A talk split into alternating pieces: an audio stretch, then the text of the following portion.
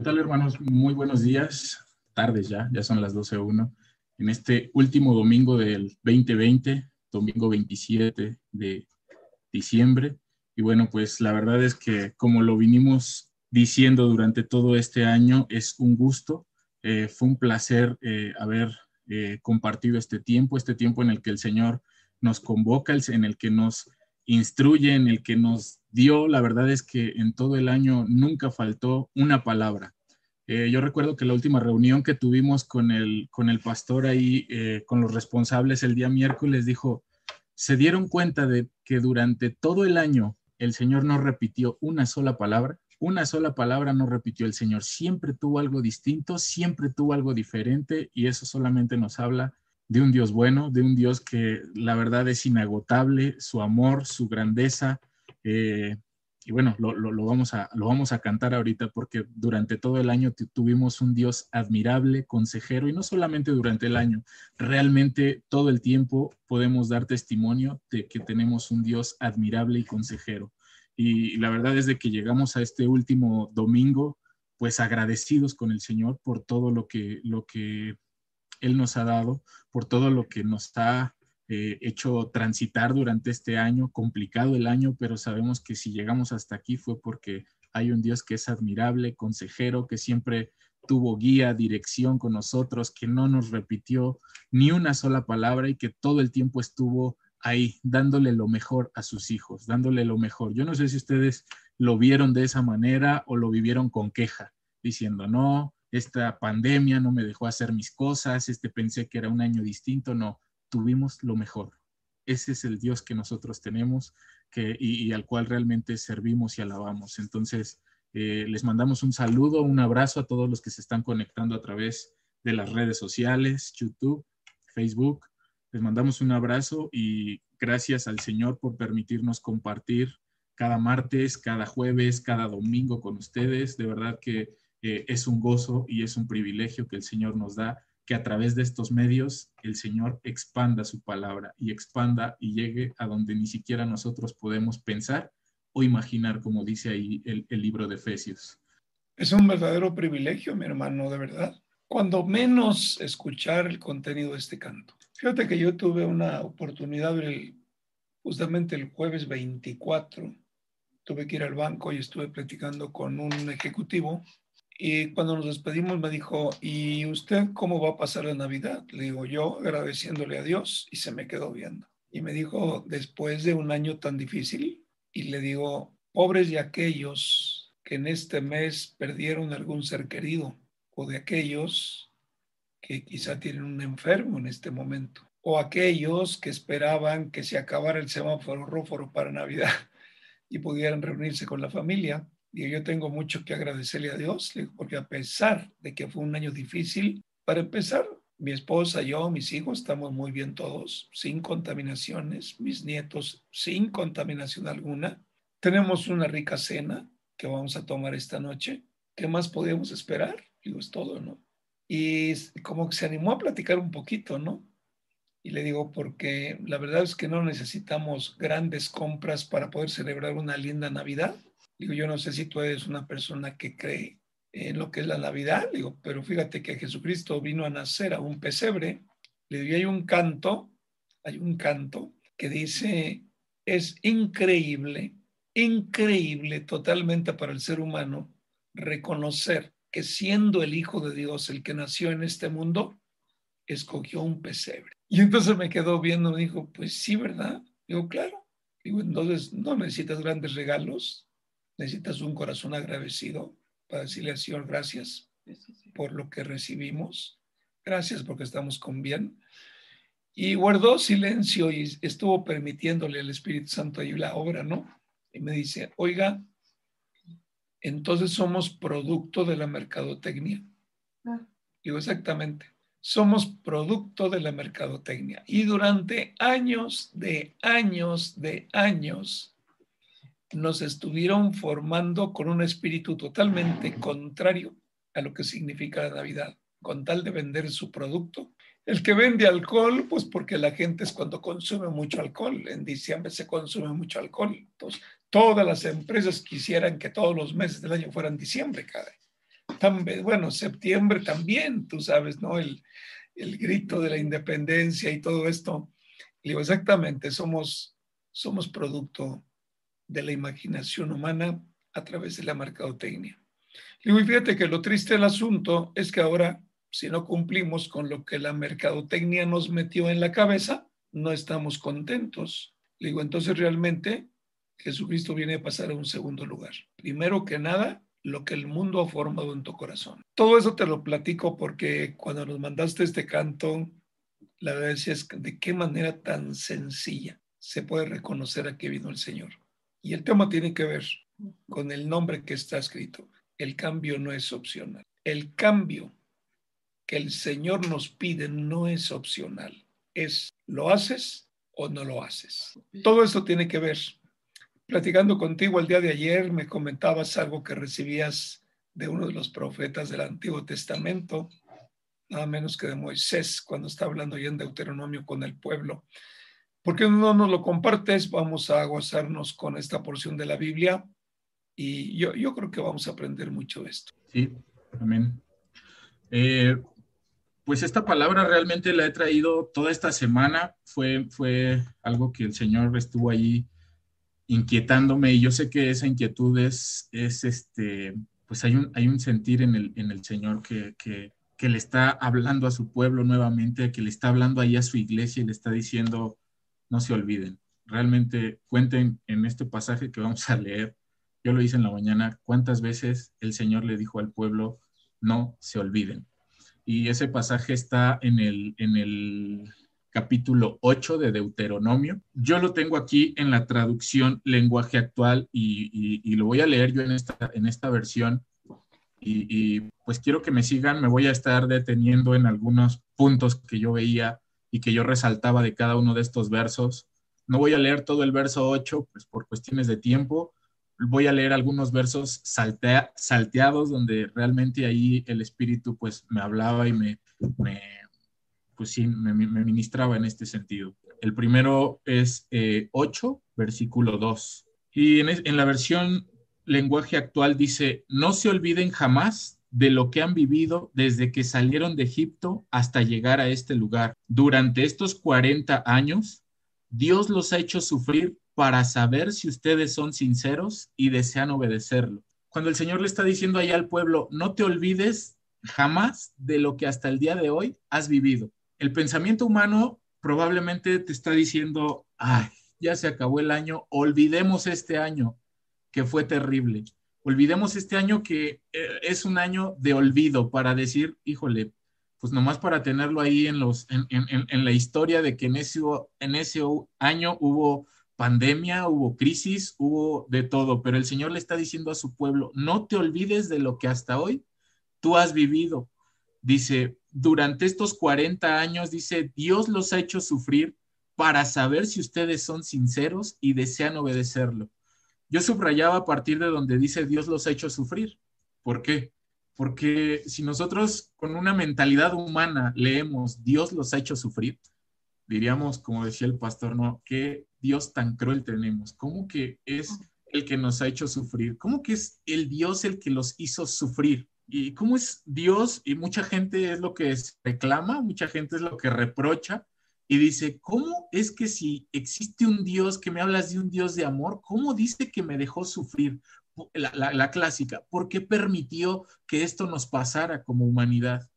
Pero aquí bien claro dice, Dios los hizo sufrir. Y aquí viene el propósito, mis hermanos, para saber si ustedes son sinceros y desean obedecerlos no me cabe a mí la menor duda de que esta pandemia eh, la vive el mundo, pero realmente está definiendo a los verdaderos hijos de Dios.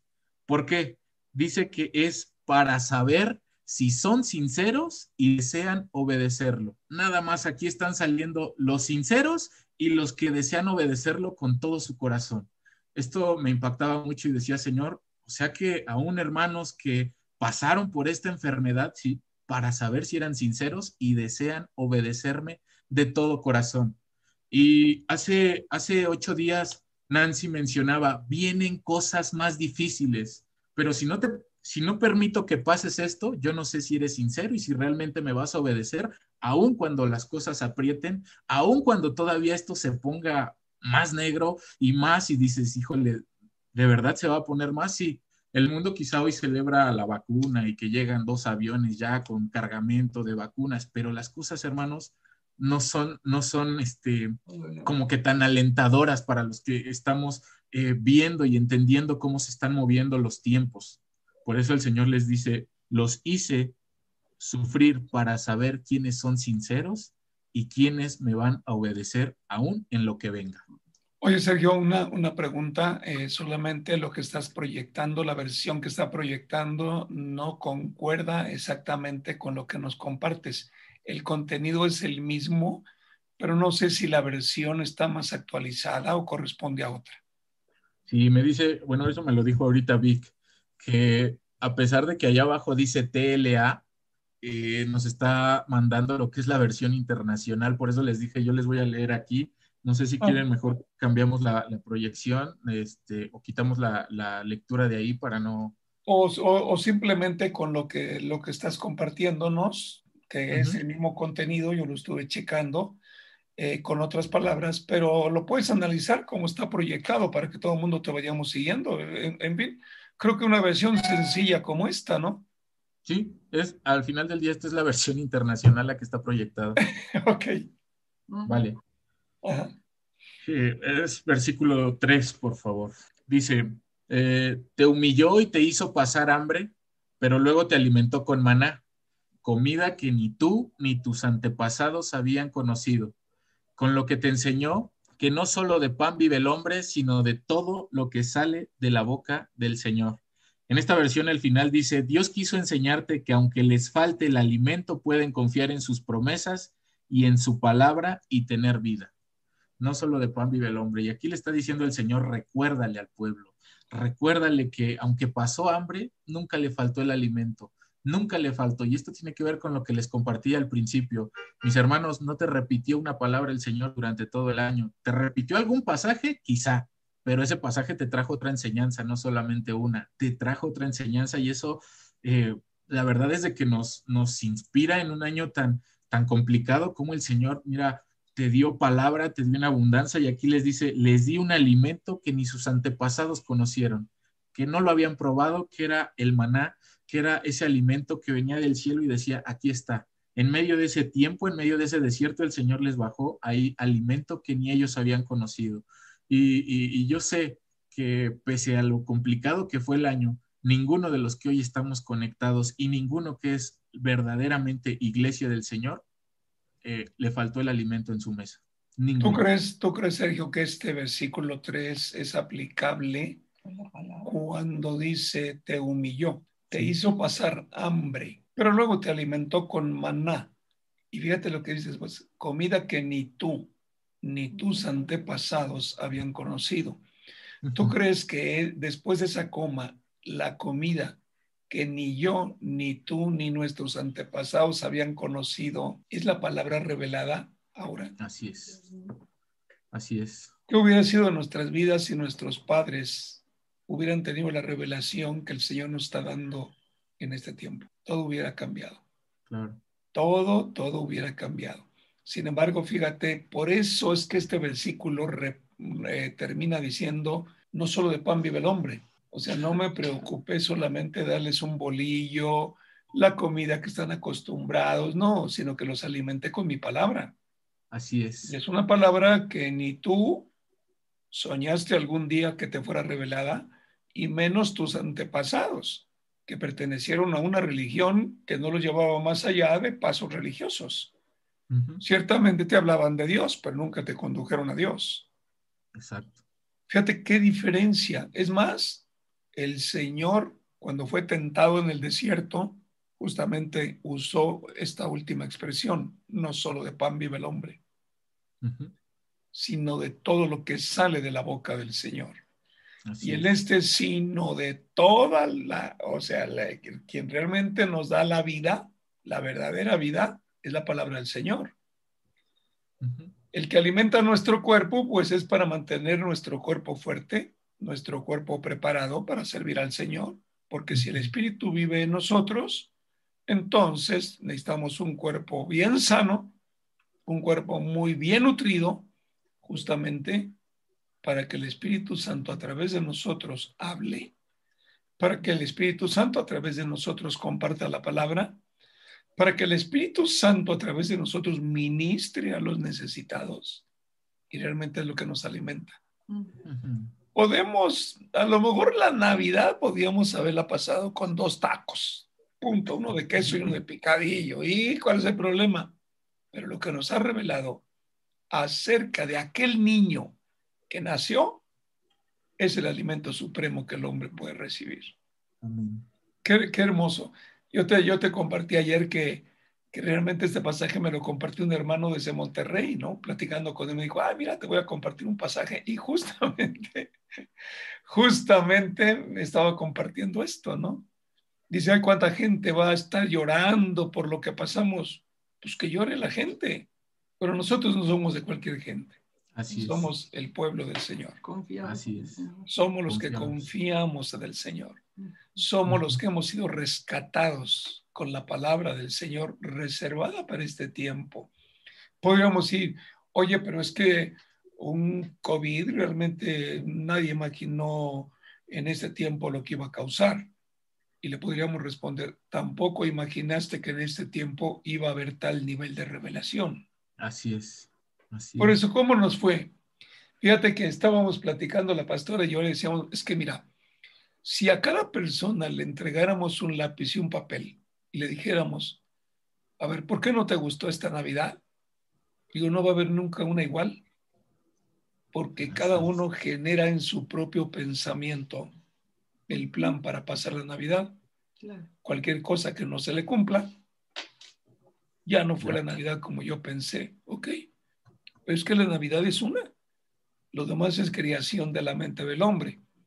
Los, promover la Navidad para que compres regalos, para que te endeudes con tu tarjeta de crédito en tiempos tan difíciles, realmente para que puedas cumplir delante de la familia, porque lo primero que te ven antes de dar el abrazo es llegarte con regalo.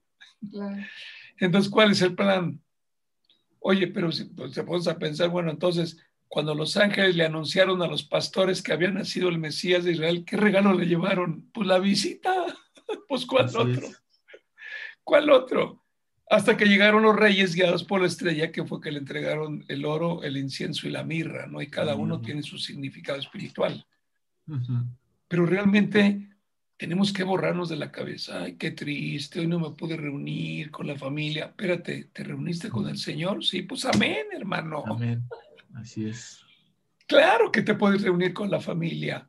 Por supuesto que te puedes reunir con la familia. Es más, trae en el espíritu en oración ante el Señor a tu familia y te vas a gozar con tu familia. Así es. Así es. Y por eso estuvo insistiendo el Señor. Antes de la Navidad, oigan, celebren la Navidad de manera sencilla, no se estén preocupando. Así es. Fíjate que ayer tuve una plática, estuvo aquí nuestro hijo de visita unos días y, y estábamos platicando, dice, es que sabes una cosa, dice, este, pues realmente cuando estamos completos en Cristo no nos hace falta nada. Nada. Estamos completos en Él. ¿Por qué razón?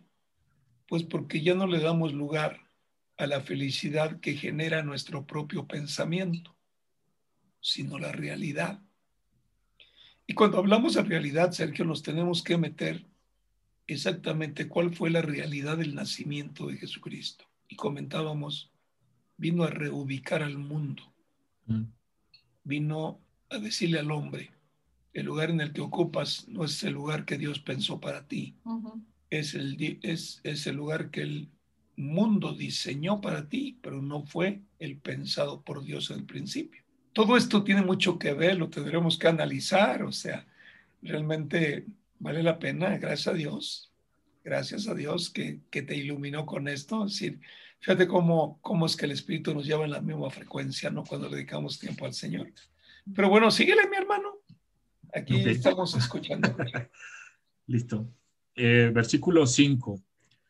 Dice, reconoce en tu corazón que así como un padre disciplina a su hijo, también el Señor tu Dios te disciplina a ti. Y en esta versión dice, reconoce, que si lo, lo hizo porque los ama. Por eso decíamos que el Señor no hace nada que no se mueva bajo la plataforma del amor, pero a nosotros nos cuesta reconocer que el Señor lo hace por amor. Y, lo podía ver también ahorita que usted nos platicaba eh, de esa charla con el, con el ejecutivo del banco, ¿no? Que le dice, oye, después de un año tan complicado vas a pasar una Navidad agradeciendo al Señor, claro, porque todo lo que hace lo hace por amor.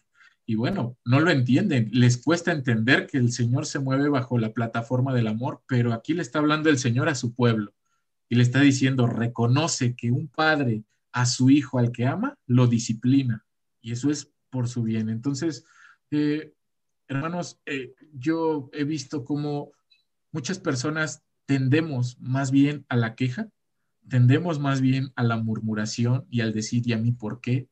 ¿Y yo por qué? ¿Y por qué me está pasando? ¿Y por qué? Y en una ocasión, recuerdo que usted decía, ¿y por qué no? ¿Quién eres tú para que no, a ti no te pase?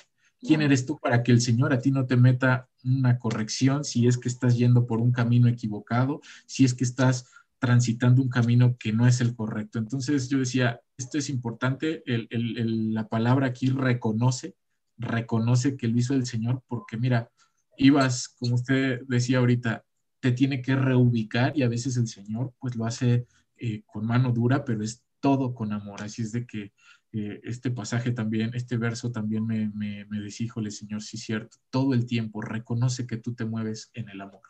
Fíjate, Sergio, que hay, hay, un, hay algo que aclarar, a mis hermanos.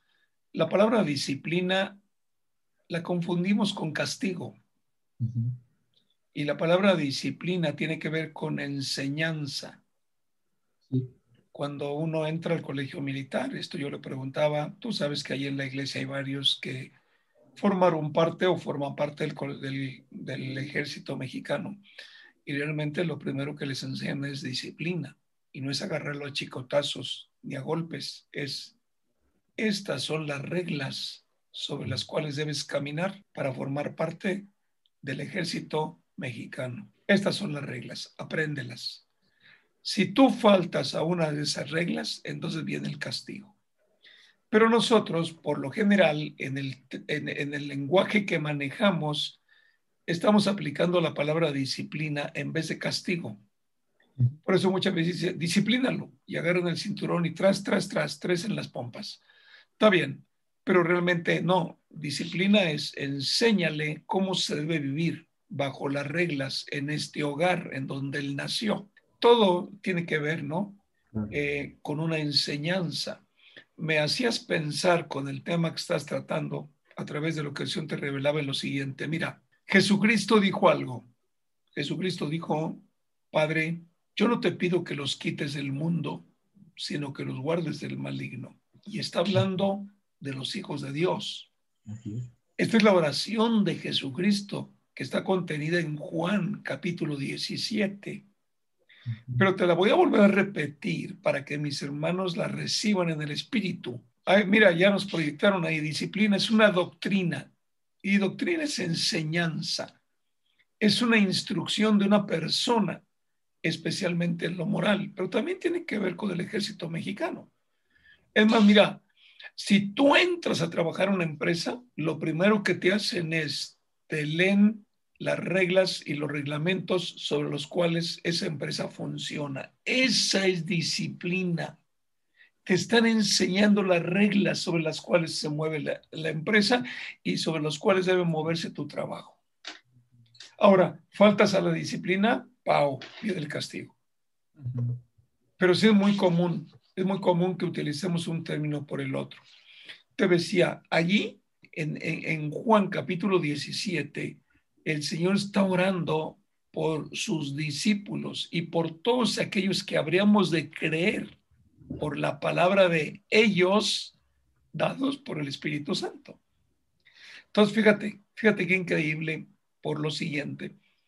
Padre, yo no te pido que los quites del mundo, aunque ellos ya no son del mundo, va de nuevo, Padre, ellos no son del mundo, ellos son mis discípulos, son mis seguidores, yo les estoy compartiendo la verdad del reino de los cielos. Yo te pido que no los quites del mundo, Padre, yo te pido que los guardes del maligno. Y se está refiriendo a los hijos de Dios que seguimos a Jesucristo. Aquí hay un punto y aparte obligado.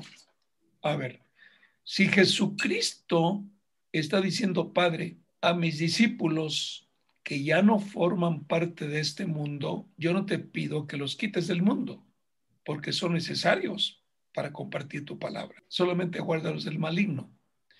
Cuando nosotros, por el Espíritu Santo, acabamos reconociendo que los que verdaderamente nos hemos entregado a Jesucristo ya no formamos parte de este mundo, entonces, ¿por qué nos metemos en el camino del mundo cuando Dios somete a semejante prueba a los habitantes de este mundo.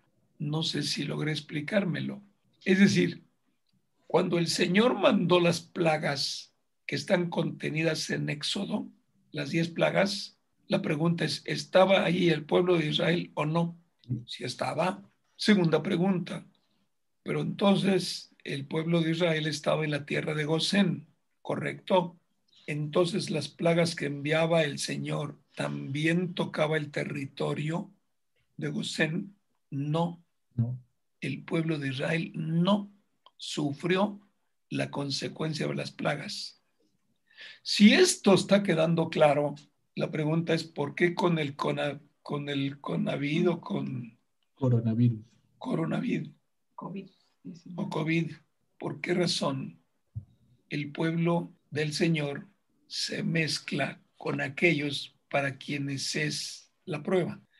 Ese es un punto clave, porque si no se nos ha revelado que verdaderamente estamos en el mundo, pero ya no formamos parte de este mundo, ¿qué tienes tú que andar haciendo revolcándote en la mugre que provoca el COVID? No es para ti. Jesucristo lo dejó claro. Somos del mundo, no, somos de Cristo con los pies en el planeta Tierra. Pero Él nos necesita en el planeta Tierra para que el Espíritu Santo a través de nosotros comparta el Evangelio. Así es. Lo que el Espíritu Santo necesita, Sergio, son dos pies que lo muevan. Así es. Una boca que se abra para que Él comparta el Evangelio. Una fe total en Cristo, de tal manera que cuando el Espíritu dice, sana este paralítico y abres la boca, ¡bum! Sale con poder la palabra del Señor. La pregunta es si nosotros estamos sufriendo las consecuencias del coronavirus. Aquí hay que sentarnos a hacer un análisis. O estoy confundido y estoy mezclado con el mundo o no soy de Cristo. No hay más que dos. Podríamos agregar una tercera. Bueno, es que no le creo a Jesucristo que yo estoy aparte. Bueno, es tu bronca. Pero el Señor se ha pasado años compartiéndonos el Evangelio del Reino. Se ha pasado diciendo, espérenme tantito. ¿Cuántas veces ha pronunciado el Espíritu Santo la verdad que está en Efesios cuando el apóstol Pablo dijo, es que nosotros estamos sentados con Jesucristo en los lugares celestiales? y te lo voy a volver a repetir por aquellos que se les pasó de noche las 43 veces que se compartió esto, ¿no? Estamos sentados con Cristo en los lugares celestiales. Celestiales, amén. La pregunta es, ¿y a poco hasta allá pega el coronavirus? No. Bueno, entonces, ¿por qué andas mezclado acá con nosotros? ¿Por qué te bajas, dice la canción, ¿por qué te bajas de la nube y te metes con el pueblo? Lo que el Señor está haciendo con el coronavirus es sometiendo a prueba a una humanidad extraviada que no quiere saber nada de él. Por eso, mira, qué hermoso diseño, mi hermano. El cambio no es opcional. Así es. O das el brinco a la pecera más grande porque ya no cabes en la otra, o vas a acabar en la pecera chica sin lugar para crecimiento, porque el mismo espacio ya no te permite crecer. Fíjate, te voy a platicar algo que a lo mejor ya lo habías contemplado un basquetbolista que mide dos metros. ¿Qué tamaño tenía en el vientre su mamá? Estaba así.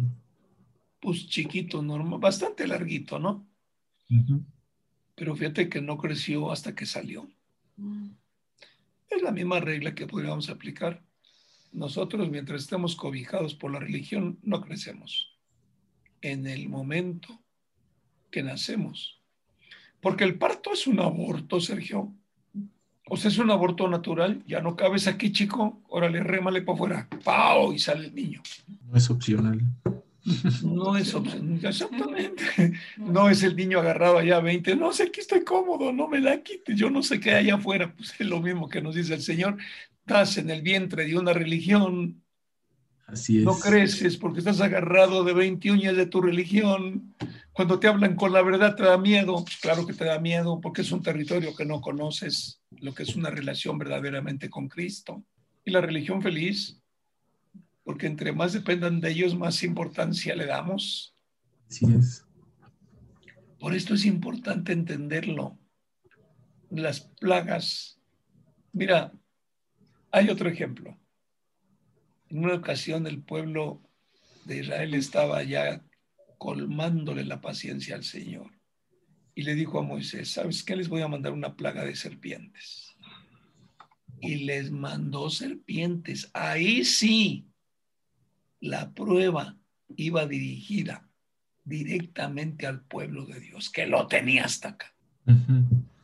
Y cuando el pueblo clamó, las serpientes nos matan, las serpientes nos muerden, dijo el Señor. ¿Ya se cansaron? Sí, muy bien. Haz un asta y en la parte de arriba les pones una serpiente de bronce y el que voltea a verla, ese va a sanar de la mordedura de serpiente. Ese es un pasaje que está en la Biblia. ¿En qué consistía todo? Te mordió la serpiente y seguro mueres. ¿Qué hago? Levanta tu mirada y mira la serpiente de bronce que está en el asta de acá. Y cuando tú la levantes con fe, tú sanas. Hay muchos casos que podemos mencionar, pero vale la pena que decimos, ok, pastor, en el año 2020 yo me, me metí entre la chusma por ignorancia, pero sabes que antes que acabe el año 2020 yo me salgo de la chusma porque ahora, como hijo de Dios, yo no tengo por qué pagar las consecuencias de una prueba fuerte a la que Dios está sometiendo a la humanidad. Cabe la pregunta, cabe la pregunta, porque mira, es tan profundo el tema. Cabe la pregunta, ¿cuántas veces Moisés le pidió a Faraón, deja que mi pueblo salga? Diez. Y luego Faraón decía, órale, con esta plaga tú ruégale a Dios y, váyanse, pero que me quite la plaga. Rogaba a Moisés, se quitaba la plaga y luego Faraón decía, no, siempre no. Yo tengo una pregunta, Sergio. ¿Tú crees que los gobernantes de este mundo que no quieren saber nada del Señor no están cumpliendo con el papel de Faraón? Sí, claro. Son iguales, son faraones. Se creen dioses que van a resolver. Cada anuncio, mira, mira, nomás que somos, somos medios tercos, ¿no? y voy a, voy a abrir una pregunta a mis hermanos.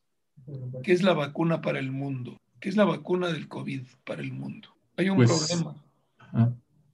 Nos han hecho creer que es la salvación. Por eso andan, corre que corre tras la vacuna pero no saben si al año hay que volverlos a vacunar. Entonces fue una salvación a medias. Oye, no, pues espérame, ¿no? Imagínate, o sea, cuántos habitantes somos en México, cuántos tienen que ser vacunados, cuántas vacunas. No, no, no, ya llegaron 43 mil. Bueno, a 130 millones, quítale 43 mil y dime cuándo te va a tocar. Ah, pero la emoción que nos han puesto en la cabeza los gobernantes con grandes honores al pie del avión. Espérame tantito, que confundes el término, te están confundiendo. Vacuna no es igual a salvación. Jesucristo es la salvación. Amén. ¿Entiendes? Y todo el pueblo cristiano prende la tele a ver cuándo aparece un hombre para ser vacunado. Mejor que te vacune el Espíritu Santo, hermano. Así es. ¿Entiendes cómo la mugre publicidad nos inyecta? Bueno, mi esposa y yo decíamos, a ver, ¿Cuántos años tendrán que transcurrir para que en el ritmo que los laboratorios producen la vacuna alcancen para 130 millones de mexicanos? Y luego alguien por ahí de la familia dijo, más los que nazcan. Sergio, así una cuenta rápida, 89 años. Así que tú ya puedes ir haciendo cola, mi hermano.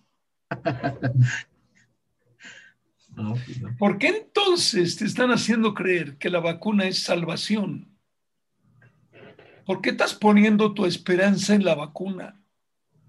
¿Por qué estás orando para ser de los primeros en ser vacunados? Mejor espérate que la prueben primero en otros.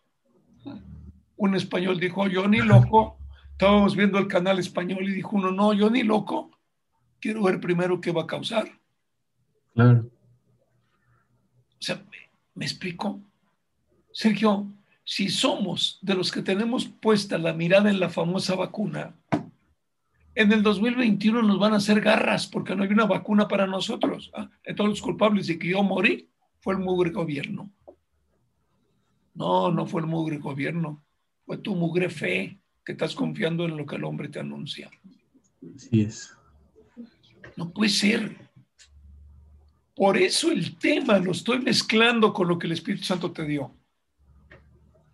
El cambio no es opción. No es opcional.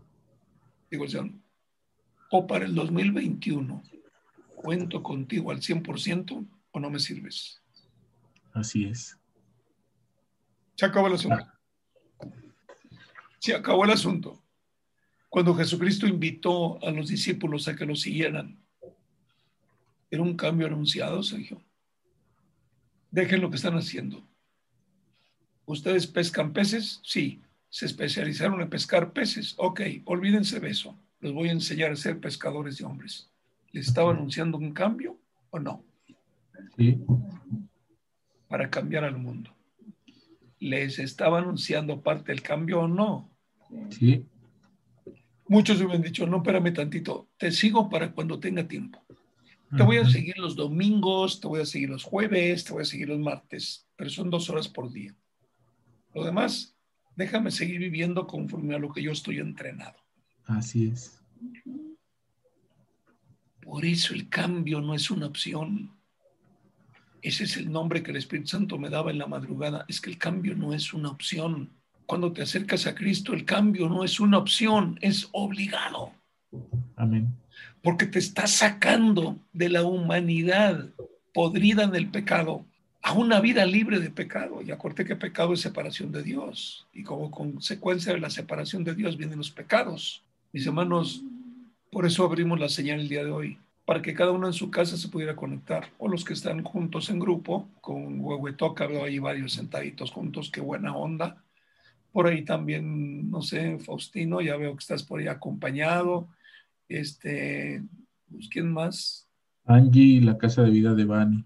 Angie, la casa de vida. Bueno, todos ustedes están ahí, qué bueno, pero abrimos la señal para que recibieran esta palabra de manera directa, para que se la lleve cada uno. Faltan unos días para que demos el cambio.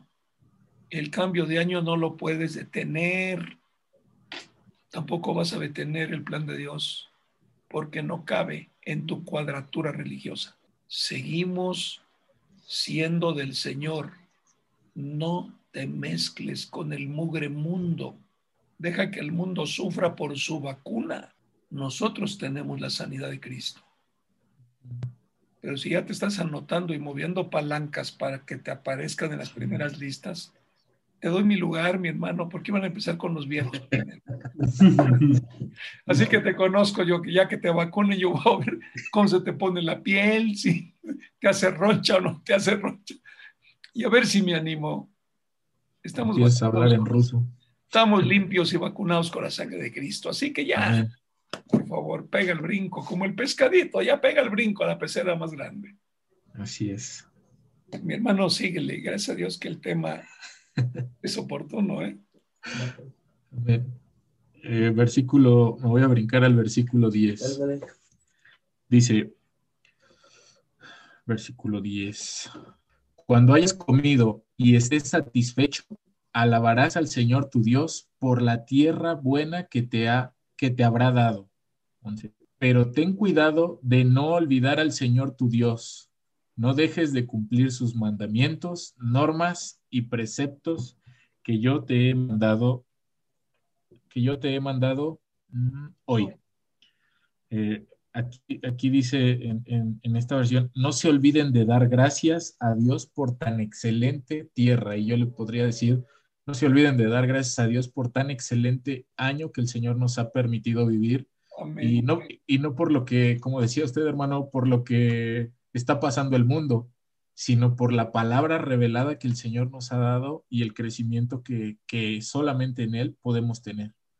Y, yo no sé, la verdad, si, si esto que, que, estamos compartiendo lo alcancemos a comprender en la mente, porque no se puede, pero lo que el Señor trajo a nuestras vidas y a nuestros corazones y el querer el Señor afirmarnos en la fe y dar ese cambio a lo verdadero, es lo que, es lo que, por lo cual nosotros agradecemos. Pero dice, ten cuidado de no olvidar lo que el Señor hizo por ti y cómo te hizo transitar este año eh, en el versículo 12, dice, y cuando hayas comido y te hayas saciado, cuando hayas edificado casas cómodas y las habites, 13, cuando se hayan multiplicado tus ganados y tus rebaños y haya aumentado tu plata y tu oro y sean abundantes tus riquezas, no te vuelvas orgulloso ni olvides al Señor tu Dios, quien te sacó de Egipto, la tierra donde viviste como esclavo. Eh, aquí me llamaba la atención que dice, es fácil olvidarse de Dios cuando todo marcha bien, eh, dice esta palabra.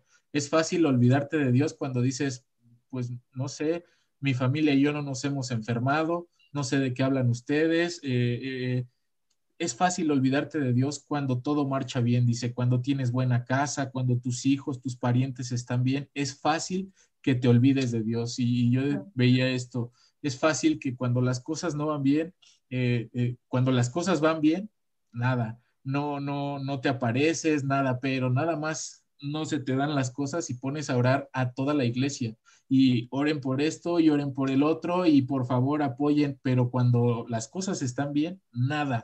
Y, esto es lo que le dice el Señor, no te vuelvas orgulloso, yo recuerdo que en el mes de diciembre eh, el Señor nos habló mucho de, echar para afuera toda esa levadura, todo lo que te ensalza, todo lo que te, esa soberbia que, está ahí adentro y que te dice, no te vuelvas orgulloso.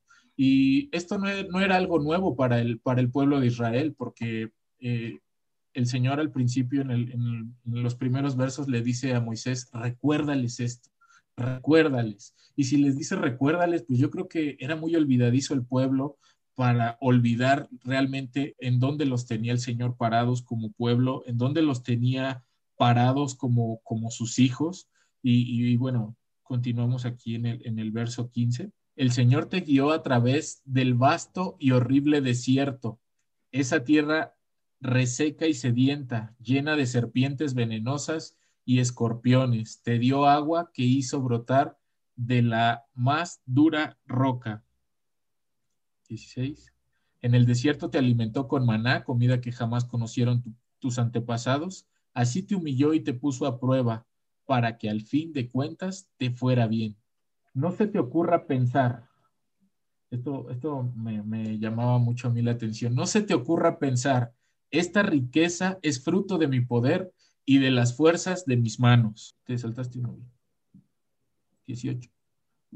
Recuerda al Señor tu Dios porque es Él quien te da poder para producir esa riqueza. Así ha confirmado hoy el pacto que bajo juramento hizo a sus antepasados. Eh, eh, yo quiero hacer aquí mención en el verso 17 porque dice, si olvidas esto, tal, tal vez llegues a pensar todo lo que tienes y disfrutas lo he conseguido con mi propio esfuerzo. Y esa, como usted decía ahorita, hermano, esa es la mentalidad del hombre, una mentalidad de totalmente de faraón en los gobiernos al decir, por nuestro esfuerzo ya tenemos una vacuna, por nuestro esfuerzo ya se están empezando a mover en, diferentes países la vacuna y piensan que con esto eh, de alguna manera lo van a ir erradicando. Pero dice el Señor a su pueblo, a ti no se te ocurra pensar que si hasta hoy has mantenido tu salud, si hasta hoy estás mantenido, es por tus propios esfuerzos, es porque te cuidas mucho, es porque usas tu cubrebocas, no, o sea, lo tenemos que hacer, claro que lo tenemos que hacer, pero no es eso lo que te ha mantenido a ti a salvo, dice, porque si tú te llegas a poner esa, esa mentalidad de decir, por mi propio esfuerzo, eh, tengo trabajo, porque yo tengo así, terminé el 2020, no es cierto. Realmente esa es eh, una mentira eh, y por eso el Señor le dice, no se te ocurra pensar, ni siquiera lo tengas como opción, que lo que tú tienes el día de hoy, que el trabajo que tú tienes, que la salud que tú tienes es porque tú lo has conseguido, lo has logrado. Dice ahí la palabra es porque el Señor ha metido su mano, lo podemos ver y, pues de eso damos gracias a Dios. Oye, Sergio, a ver, ayúdame, porque luego me hago bolas, man. En la noche, ya que tienes tu cama extendida, tu cobija bien puesta, la ventana cerrada para dormir, la oración del creyente debe ser, Señor y Padre, guárdame de que no sea yo contagiado para que mañana pueda salir. Este es una oración. El otro tipo de oración es, gracias por el tiempo que me has guardado, porque estoy guardado por ti. ¿Cuál te gustaría? La segunda. Pero la segunda depende de la fe que tengas.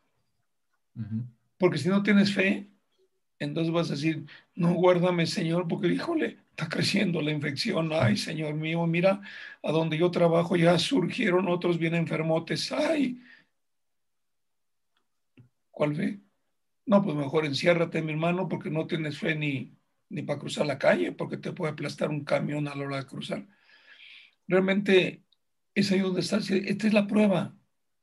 Oye, si eres mi hijo, si yo derramé mi sangre por ti, si en la cruz cargué con todas las enfermedades, si las promesas que yo pongo en la palabra para mi pueblo te las aplicas porque las crees. ¿De dónde viene tu miedo? La respuesta es, no crees a la palabra con la cual el Señor te quiere alimentar. Dudas, sospechas, temes. Sencillo. Comulgo contigo en lo que dices. Oye, nos tenemos que poner cubrebocas. Bueno, pues es una orden gubernamental, póntela. Ah, pero el presidente no se la pone, pues ya que el presidente haga lo que quiera, pero tú cúmplele. ¿Por qué lo tienes que copiar si no lo está haciendo bien? Está bien, cumple, pero ¿dónde está tu fe? ¿Eres o no eres? ¿Estás cubierto con la sangre de Cristo o no estás cubierto con la sangre de Cristo? Las promesas del Señor, cuando dice que no te, tocar, no te tocará plaga alguna, son para ti o no. Ok, bájalas y aplícalas. Nos hemos complicado la vida. El cambio no es opcional. Reconocemos que fuimos formados por el mundo y nos diseñaron un estilo de vida. Ahora que hemos sido rescatados por Jesucristo, ya nos sacó del mundo. Dejémonos que Jesucristo nos instruya, nos enseñe cuál es el camino. Y el único camino es lo que hemos dicho durante varios años, la moneda es la fe. Eh, eh, que, sí. Esto que usted lo, menciona, yo lo veo como, como una balanza, hermano. Ok, el Señor está hablando y está compartiendo la palabra y te está animando, pero por otro lado también tienes abierta eh, el, otro oído al mundo. Entonces, llega un momento en el que es tanto el bombardeo del mundo que tu balanza de, lo que tenías aquí pues se te está yendo, pero es porque en alguna manera tú sigues prestando ese oído y esa atención y es ahí donde te infunden ese miedo y, esa balanza pues cada vez se va desequilibrando más por lo que el mundo te está metiendo hoy en día. Sí, nosotros creemos, mira, y por favor no confundamos no estamos tentando al Señor. No se trata de tentarlo. Se trata de manifestarle que creemos en lo que su palabra dice para los suyos. Cuando tú caminas con toda libertad, cuidándote con tu cubrebocas, guardándote lo que tú quieras, con la bendición de Dios, pero se te presenta un contaminado, no corras, espérate, el Señor está permitiendo que te llegue, porque a lo mejor el Señor lo va a sanar a través de ti. Pero si le das la espalda y corres como bala, pues entonces ¿dónde estás sirviendo al Señor? Lo hemos dicho y lo repito hoy. ¿Cuántos leprosos se acercaron a Jesucristo cuando la ley de los judíos le prohibía a los leprosos juntarse con gente sana? Los leprosos no vivían junto con el pueblo sano. Los leprosos vivían en un pueblo aparte, totalmente diseñado para que no contaminaran al pueblo. Y hubo leprosos que violaron la ley y se le presentaron a Jesucristo. Los leprosos en los tiempos de Jesucristo tenían que amarrarse una campanita para que donde anduvieran la campanita sonaba y decían, cuidado con un leproso, ahí viene. Y todo el mundo lo dejaba solo. ¿Que no escuchó el Señor la campanita tú? Mm. Sí. ¿Tú, ¿Tú, te imaginas la gente que andaba con Cristo en el momento que el leproso se le acerca al Señor, la corredera de gente? Y el Señor mm. se quedó ahí, habló con él, ¿qué te pasa? Yo sé que tú me puedes sanar. Todavía le tocó allí y declaró la sanidad. O sea, la pregunta es, ¿qué tanto creo que si Jesucristo vive en mí, soy vulnerable a la contaminación del coronavirus?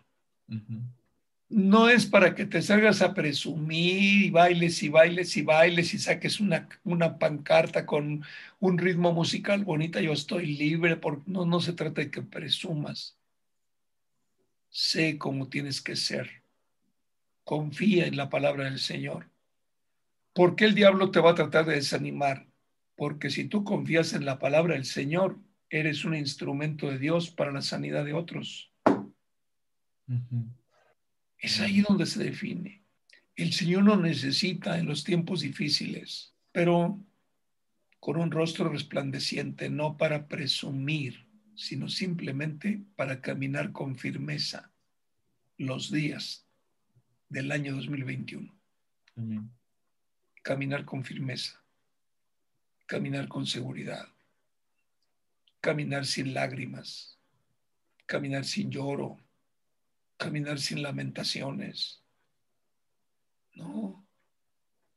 Sencillos como palomas, mansos como serpientes, y el mundo nos ve y nos observa. ¿Y este por qué no le da miedo? Mira, se mueve con un chorro de libertad este cuate. Pues bueno, mi hermano, yo tengo mi seguridad en Cristo. Por eso te decía de las dos oraciones. La oración es agradecer a Dios por la sanidad que me dio hoy. Gracias, Señor. Mañana amanezco sano y sigo para adelante. Y aquí estoy, Señor. Y aquí estoy. Tú dime por dónde ir el día de mañana, etcétera. Mira, yo les hago una pregunta muy sencilla a las hermanas que colaboran en las casas de condado y de por ahí arriba. ¿Por qué las dejan entrar cuando hay muchas casas que no dejan entrar a nadie por la contaminación? ¿Por qué las dejan entrar? ¿Acaso estarán reflejando algo que el mundo no tiene? La respuesta es sí. ¿Acaso será porque se están moviendo con seguridad de que son sanas? La respuesta es sí. ¿Acaso será porque el Espíritu Santo está poniendo del corazón de la gente que las contrata la seguridad de que ella no va a contaminar, sino que es para el diablo es un peligro que esté allá adentro, porque si el Señor dice, declara que la sanidad de Cristo está en este hogar, se acabó el asunto. Mm. No se han puesto a pensar en eso. Sergio, tengo clientes que tienen a su gente trabajando un día sí, un día no, a medio sueldo ¿Por qué mis hermanos tienen día, trabajo todos los días? Es decir, hay que, hay que permitirle al Espíritu Santo que suavice nuestros corazones para que veamos más allá de lo que el mundo quiere que tú veas y de lo que el mundo quiere que yo vea. Guardar distancia, la guardamos. Gel, eh, lo consumimos. Mascarilla, me la pongo. Está bien. No voy a tentar a nadie ni voy a andarle presumiendo a nadie pero mi seguridad es interna, no es externa. Por eso el tema, Sergio, el cambio no es opcional. El cambio no es opcional. Cuando venimos a Cristo no es, y ayer lo platicaba con mi hijo, decía, es que sabes que dice, como que el creyente se ha puesto un impermeable. El impermeable me lo pongo cuando llueve y luego ya me lo quito y me quedo con mi ropa. Dice, así es, se ponen a Cristo como un impermeable, llegan a su casa, se lo quitan y siguen siendo tan carnalotes como cualquier. Ese es el punto, que cuando el, cuando el Espíritu Santo no nos ha revelado el Evangelio del Reino, tenemos un montón de parches religiosos que no nos permite crecer. Entra el alma, entran mis emociones, entra mi inestabilidad, entran mis pensamientos humanos y nos movemos alrededor de un masacote de ideas cuando la palabra del Señor es muy sencilla. Solamente cree y hazla. Muévete en la dimensión de la fe. Adelante, mi hermano. ¿Ya acabaste?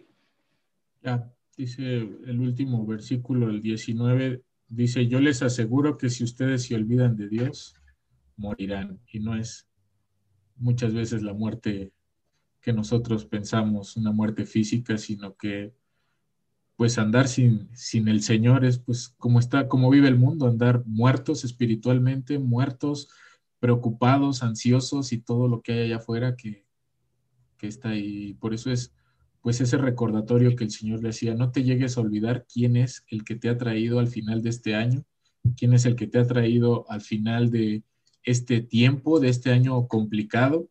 Yo recuerdo que el, el 24 ahí la pastora nos compartía una imagen que decía que en el año de la muerte estás vivo, en el año de la enfermedad estás sano, en el año de la escasez he sido bendecido con pan, en el año de la caída estoy de pie, en el año del temor estoy confiado, en el año de los desastres, estoy seguro. Y dice, este ha sido un gran año para los que confiamos en Dios. Entonces... Oye, me haces pensar, Sergio, si llegas a olvidar al Señor tu Dios y persigues a la vacuna, testifico hoy que serás destruido. Así es. Oye, la vacuna se te puede volver un dios, ¿eh? Claro. Sí, un anhelo. Un anhelo, algo, algo que el hombre dice, mira, Sergio, necesitamos, en el espíritu necesitamos recordar algo. Ya dijimos, para la humanidad, vacuna igual a salvación. Hay que anhelar la vacuna para que seamos salvos del coronavirus. Bueno, si haces cola y te toca, mi hermano. o das mordida por ahí para que te la pongan, ¿no? En un tianguis. No tardan en los tianguis en aparecer, vendemos vacunas. Además, a ver si no. ¿Cuánto? Sí, va a ser que no, y va a ser pura, puro agua de Tehuacán ahí con sidral para que agarre color. Pero así es, ¿no? Así es. Y luego, no, no, no, no, de verdad, pero si la vacuna puede convertirse en un dios. Claro. Voy a perseguirla como de lugar. Entonces, fíjate qué increíble estás persiguiendo la vacuna. Diseño de la mente humana. Y no persigues la mente de Cristo, diseño del Creador para ti. Y la Biblia no registra ni una gripa en el cuerpo de Cristo. ¿A qué le apuestas? ¿Estás confiado en la palabra del Señor o estás confiado en lo que el hombre te ofrece? Es muy sencillo. Es, es, es importante, o sea, hay que aterrizar ya con la fe. Está bien, terminamos el año 2020, está bien. Bueno, pastor, la regué, mira, no, está bien, hombre, pues ya humíllate ante el Señor, pues ya ponte las pilas y empieza el, el 2021 con un nuevo espíritu. El nuevo espíritu le cree todo al Señor, ¿eh? Escúchalo del mundo, pero le cree al Señor. Vacuna no es igual a salvación. Nacen seis mil diarios. Dice la pastora que cada, que cada día nacen seis mil. O sea, imagínate. Seis mil mexicanos. Porque fíjate que nacen más de los que mueren, ¿eh? Así, mueren dos mil. Buen trabajito tienen los de la vacuna. Buen negocito, mi hermano. Qué negocito, imagínate. Pero si ponen tres mil. Los científicos dicen que para que desarrolles una buena vacuna necesitas entre cuatro y cinco años. Los gobiernos dicen o me das la vacuna o aquí te mueres. ¿Ves, ves que lo, todo es político, todo es humano, ya no saben ni qué hacer, pero realmente qué importante es yo doy gracias a Dios, Sergio, porque, porque realmente no nos olvidemos de la palabra del Señor, refresquémonos con la palabra. Tomemos la palabra cada día, alimentémonos de lo que Cristo tiene para nosotros, porque nos movemos con miedo, porque no le dedicamos tiempo al Señor para su formación. Nos quiere formar, no nos dejamos. Tenemos una formación del mundo que el Señor quiere desechar, no se lo permitimos. Vivimos un estilo de vida sujeto al alma, emociones y sentimientos. Dice el Señor, olvídate de eso. Los sentimientos y las emociones van y vienen. Mi palabra no va y viene, mi palabra se queda. Gobierna tu vida con lo que dice mi palabra. Gobierna mi vida. Hermano, a los que les ha pegado el coronavirus, que forman parte de la iglesia, somos testigos por los testimonios que nos han dado. Yo era uno antes del coronavirus y ahora soy otro. Yo me tuve que humillar ante el Señor y el Señor me rescató. Ahora soy otro. Y comparten su testimonio tan libremente y antes no. Entonces, cuando pega el coronavirus es con alguna razón. Y ahí sí dice, vamos a ver de qué madera estás hecho. Y es bueno, la verdad es que es bueno. Pero bueno, mis hermanos, yo les dejo esto. Eh, solamente quedó pendiente por ahí para hablar de un caso. Yo los invito el próximo domingo. Vamos a hablar de un caso. Vamos a tomar la vida de Abraham. Vamos a ver al Abraham obediente. Mm. Vamos a ver al Abraham tratando de ayudar a Dios. Vamos a hablar del Abraham que sufrió dolor por su pecado. Vamos a hablar de todo esto. Pero vale la pena empezar un nuevo año, el 2021 así todos con rostro sonriente. Yo no sé si se sonríen porque, perdón, el Señor les piso un callo o porque están contentos que ya está acabando, no sé. Algunos están sonriendo diciendo, sí, qué regadota, Dios mío, se va a acabar el 20 y lo que hice y lo que no creí y las amenazas. No está bien, hombre, esto ya déjalo, ya se va a acabar el año. Pero no porque cambió el año, el coronavirus ya agarró y dijo adiós, adiós a todos. No, al contrario, viene con todo. viene con todo. Quiero terminar con algo, Sergio. Cada que los gobiernos se levantan a declarar que la victoria está en la vacuna, es un reto de cada gobierno humano al Señor. Puedo solo. No necesito tu intervención. Yo puedo solo. Tengo la inteligencia suficiente para desarrollar una vacuna contra el coronavirus. No te necesito. Está bien, lo dijo Faraón. Pero ¿sabes una cosa? si tú lees el Éxodo, cada plaga fue más fuerte. Y lo digo en el nombre del Señor. Paren la oreja. Cada plaga será más fuerte. Cada reto está provocando al Señor. Tú dices que en lugar de clamar a mí, tu Dios es la vacuna. Está bien. El diablo te tiene confundido. A cada gobernante se lo va a decir. Estás planeando conforme al diablo, pero como no me buscas, no tienes ni idea lo que el diablo está haciendo contigo y con lo que está haciendo con la humanidad. Hay que mirarlo en el espíritu. Coronavirus es un filtro para la iglesia de Cristo. ¿Cómo? Como este. Si tú vas manejando tu vida de acuerdo a tus principios, de acuerdo al estilo de vida que tú has diseñado para ti, y hay algo que no te permite dar el cambio rotundo a Cristo, preocúpate, preocúpate, porque no te va a alcanzar la fe. Y a lo mejor cuando clames al Señor va a ser demasiado tarde. Por eso yo los invito, hermanos, bien, nos equivocamos, quien no se equivocó. No creímos a quien no nos ha faltado fe en algún momento. Bueno, aprovechamos que termina el 2020 por supuesto, muy agradecido. Yo, yo los veo, hoy que me conecté con los hermanos ahí que manejan, los vi más gordos, yo creo que se dedicaron a comer, esto es toda la Navidad y el recalentado del recalentado y, y no sé cuántas casas visitaron, echaron dos, tres tacos allí. Yo no sé, yo los veo gorditos y sanos, mis hermanos, entonces yo, yo no veo que les falte algo. Yo no, no veo que les falte, no sé qué, tú cómo los ves. hasta José Luis ya prendió la luz, ya brilló allí, estaba muy oscuro. Pero, ¿qué les falta, hermanos? ¿Fe? Bueno, ¿qué les parece si terminamos el año? Una velada, casa, casa de vida por casa de vida, pidiendo fe al Señor, humillándonos, diciéndole, perdónanos, Señor, en lo que fallamos. Nos desvió, nos desvió el mundo, Señor, cuando la mirada debe estar puesta en ti. Este es el propósito del Señor. En esto nos da ánimo, Señor. Y te voy a decir algo fuerte. Ya deja de vivir la parte de tu vida que el mundo gobierna.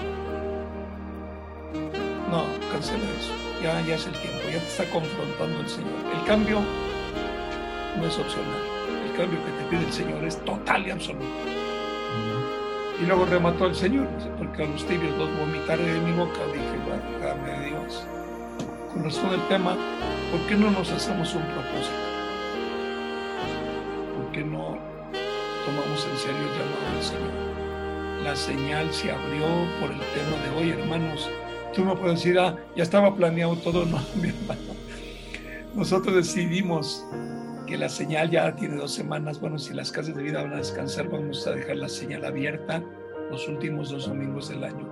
No, el tema nos dio el Señor ayer y hoy. Y ya la determinación de la señal abierta estaba dada. Que están reunidos, están escuchando la palabra directa, como otros que están descansando. Qué bueno, pero están escuchando la palabra tal como la dio el Señor. Y era muy importante para preparar nuestros corazones para terminar el año.